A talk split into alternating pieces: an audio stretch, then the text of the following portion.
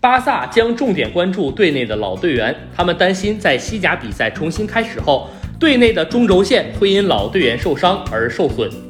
乌姆蒂蒂的受伤给巴萨浇了一盆冷水。法国人在球队刚刚恢复训练的时候就受伤，这让拉，这让巴萨拉响了警报。他们现在必须小心呵护自己的球员，尤其是队内的老球员。而巴萨队内老球员数量可不少。巴萨的中轴线主要由一帮老球员组成。巴萨技术部门认为，这些球员在长期不训练的情况下，在回归后更容易受伤。阿斯报指出，巴萨队内的苏亚雷斯、阿尔巴、梅西、拉基蒂奇、皮克、内托这些球员本赛季就曾受伤，只有比达尔和布斯克茨避免了严重伤病。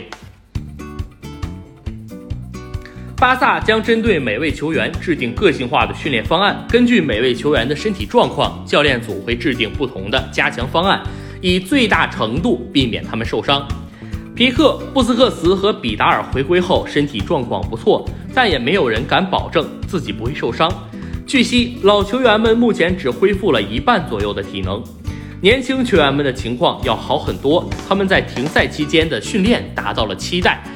恢复训练后，他们也更容易找回节奏。